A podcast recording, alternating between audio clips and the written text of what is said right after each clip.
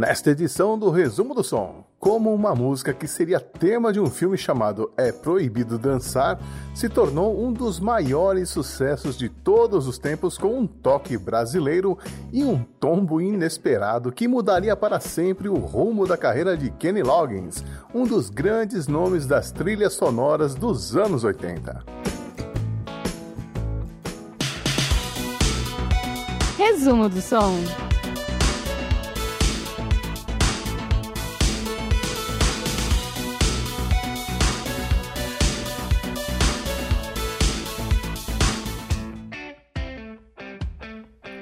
Você já ouviu falar de um filme dos anos 80 chamado De Rostinho Colado? Tic to Tic? Pois é, esse era o título original do filme Footloose, que conta a história de uma cidade onde era proibido dançar e se divertir. E foi graças a ele que Kenny Loggins conseguiu emplacar o maior sucesso de sua carreira, quando aceitou o convite do produtor Dean Pitchford para escrever a música tema do filme. Kenny já havia conseguido algum sucesso em sua carreira solo, mas foi seu trabalho nas trilhas sonoras que cimentou seu lugar no panteão dos astros da música dos anos 80. Mas Footloose não foi a primeira experiência de Kenny Loggins com trilhas sonoras. Ele já havia sido convidado para contribuir com a música tema do filme Clube dos Pilantras, de 1980. Mas antes de Footloose, Kenny foi chamado para conversar com o renomado produtor Jerry Bruckheimer sobre outro filme, Flashdance. Ele escreveu então a faixa No Dancing Allowed, ou É Proibido Dançar em português. Mas havia um probleminha. Ele estava começando uma turnê pelos Estados Unidos e não poderia se dedicar à gravação dessa música antes de terminar a turnê, e esse conflito de agendas impediu que ele participasse de Flashdance. Mas a sorte de Kenny mudou logo em seguida, no final do ano de 1982, quando o produtor Dean Pitchford, vencedor do Oscar de melhor trilha sonora em 1981 pelo filme Fame, decidiu que queria se tornar roteirista e começou a escrever um roteiro sobre uma cidade no interior dos Estados Unidos onde era proibido dançar e que tinha o título provisório de De Rostinho Colado. E Kenny, seu amigo desde o final dos anos 70, foi convidado para ajudá-lo a compor a trilha sonora. Animado com a nova parceria, Kenny sugeriu a Dean que o encontrasse durante a turnê para começarem a trabalhar na trilha sonora do filme, que havia sido rebatizado de Footloose naquele momento. Mas ele não chegaria a completar essa turnê, pois em 20 de janeiro de 1983, em uma das primeiras paradas em Salt Lake City, ele sofreu um acidente. Os organizadores do show erraram ao deixar o caminho entre o camarim e o palco do ginásio da Brigham Young University totalmente no escuro. E enquanto se dirigia para o palco, Kenny Loggins acabou caindo de uma altura de 3 metros em cima do equipamento, quebrando três costelas. Para piorar a situação, ninguém tinha visto ele cair e ninguém conseguia ouvir os seus gritos por conta do barulho da plateia. Depois de vários minutos agonizando no chão, Kenny foi resgatado e levado para o hospital. Foi o fim da turnê.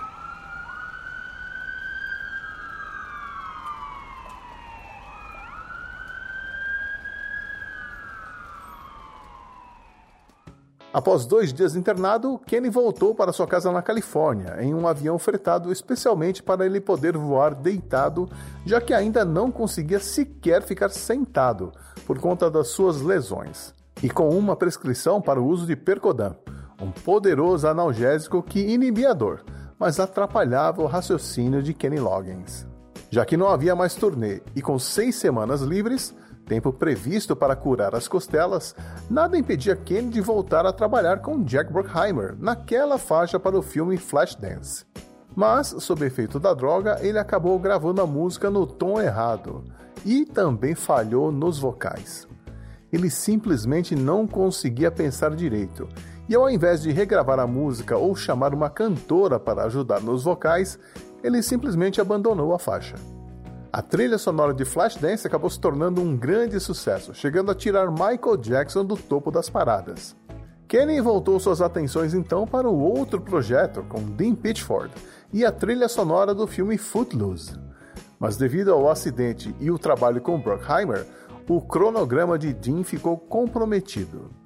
Apesar de Kenny ter trabalhado por telefone e enviado fitas cassetes pelo correio, o progresso era lento, porque Dean já estava trabalhando em média 20 horas por dia para terminar de escrever o roteiro do filme e selecionando músicos para a trilha sonora.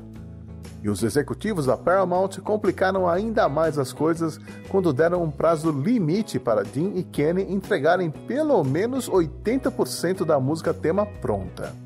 Dean ficou ainda mais desesperado quando soube que Kenny Loggins tinha um show marcado para março no Japão e também alguns shows de ensaio em outro estado. Com o prazo se esgotando e temendo que o projeto fosse cancelado pela Paramount, Dean reservou um quarto no mesmo hotel para acompanhar Kenny Loggins e sua banda nos ensaios, e os dois usaram todo o tempo disponível para trabalharem juntos. Porém, a carga de trabalho insana resultou em uma faringite aguda que derrubou Dean na reta final do projeto. E ele sabia que Kenny não dividiria o mesmo quarto com ele se soubesse que ele estava com uma doença contagiosa, justamente naqueles dias de ensaio. A solução foi se entupir de remédios e esconder a doença, torcendo pelo melhor. E a música então começou a tomar forma.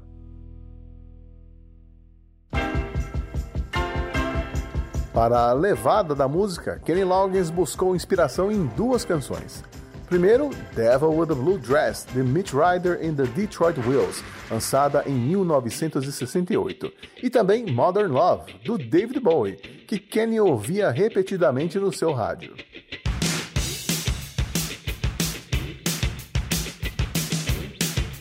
A participação de Dean na composição da letra foi fundamental para integrar o roteiro do filme com a música tema.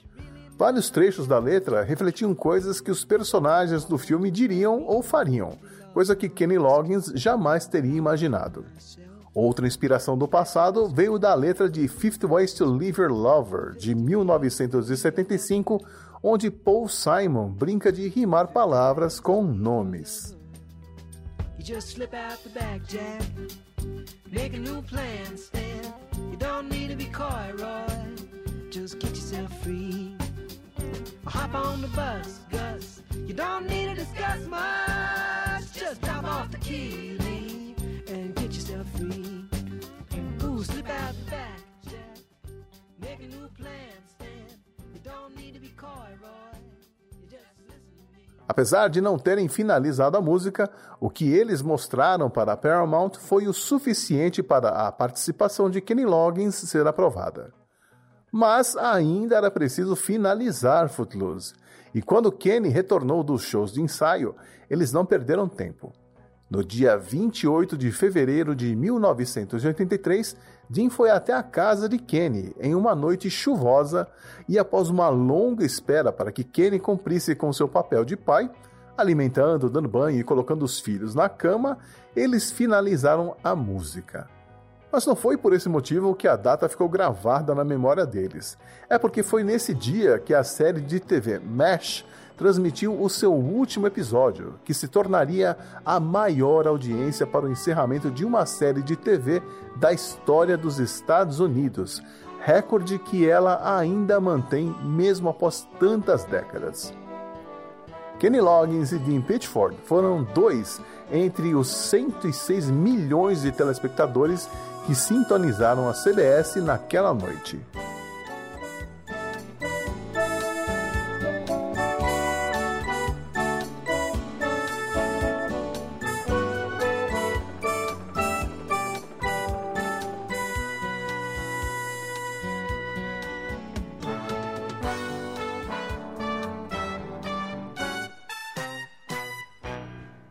Com a TV desligada, os dois puderam finalmente trabalhar em Footloose.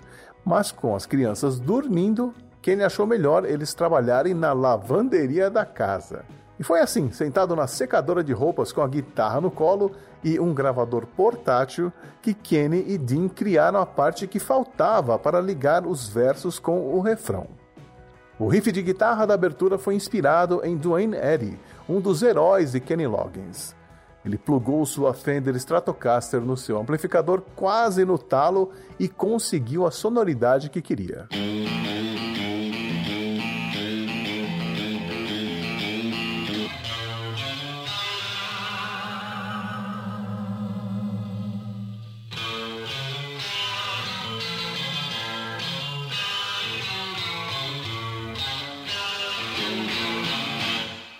No estúdio, o baixista Nathan East pegou o seu Yamaha BB300 e, inspirado em Good Golly Miss Molly de Little Richard, criou a linha de baixo que sustenta toda a música. Ao invés de criar um riff e repeti-lo várias vezes, Nathan fez pequenas alterações a cada vez que o refrão era tocado.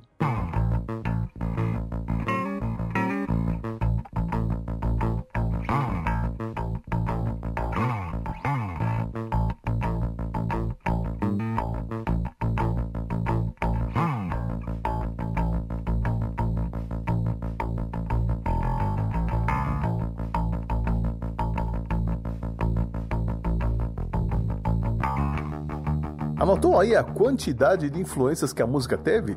David Bowie, Mitch Ryder, Dwayne Eddy, Paul Simon, Chuck Berry, Little Richard. Uau! Como Kenny Loggins tinha uma agenda lotada, a banda que o acompanhava acabou aprendendo a tocar Footloose. E assim, quando chegou o momento de gravar a música em estúdio, foram necessárias apenas duas tomadas: uma para ajustar os volumes e outra para gravar todos os instrumentos. Mas se a gravação foi fácil, o mesmo não pode ser dito da mixagem. E é aí que entra o toque brasileiro em Footloose. O percussionista Paulinho da Costa foi chamado para contribuir com alguns detalhes. Além das pessoas já citadas até agora, participaram da gravação final os tecladistas Neil Larsen e Steve Wood, Buzz Fighting na guitarra, Michael Bodeker tocando baixo no sintetizador, Marilyn Dorman, Rick Washington e Lynn Fanelli nos vocais de apoio. O baterista Tree Zimbelden foi chamado de volta ao estúdio para incluir alguns sons tocados em uma bateria eletrônica Simmons e que acabariam sendo usados neste trecho.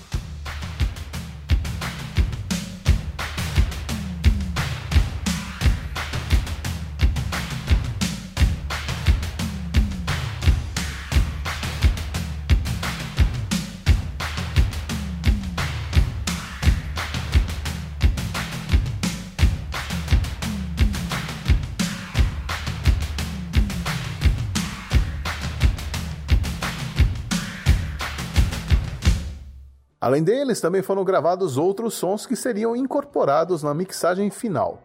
Um solo de guitarra,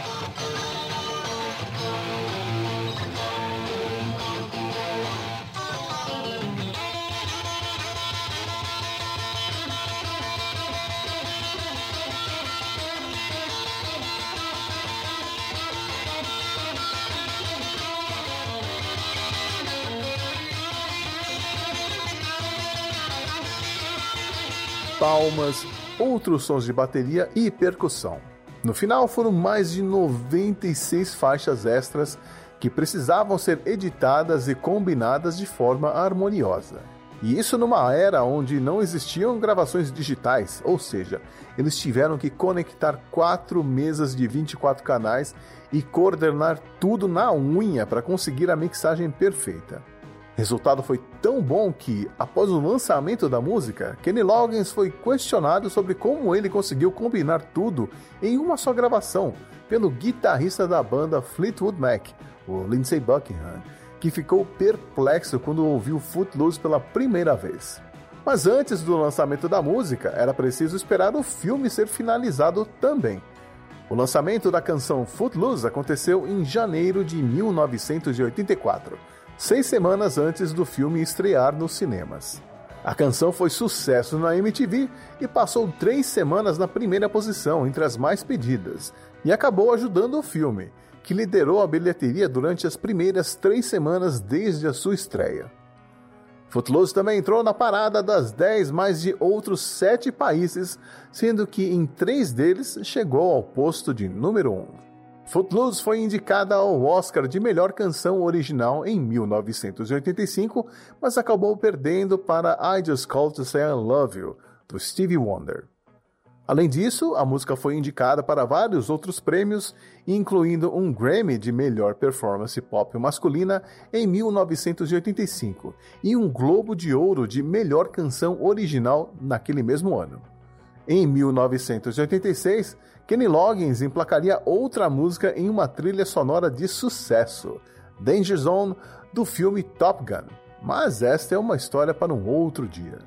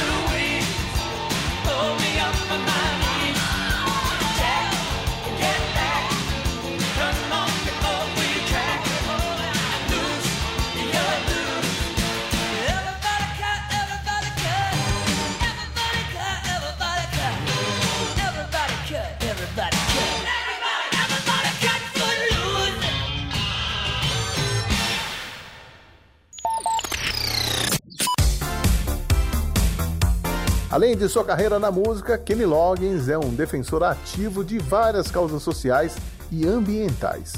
Ele apoia a conservação da natureza e trabalha em projetos de caridade em todo o mundo. E em 2023, Kenny Loggins anunciou sua turnê de despedida pelos Estados Unidos aos 75 anos de idade. Eu sou o Xi. Eu espero que você tenha curtido mais essa história de um hit dos anos 80 e volte no mês que vem para conferir mais uma entre tantas que eu ainda quero contar. A gente se vê então.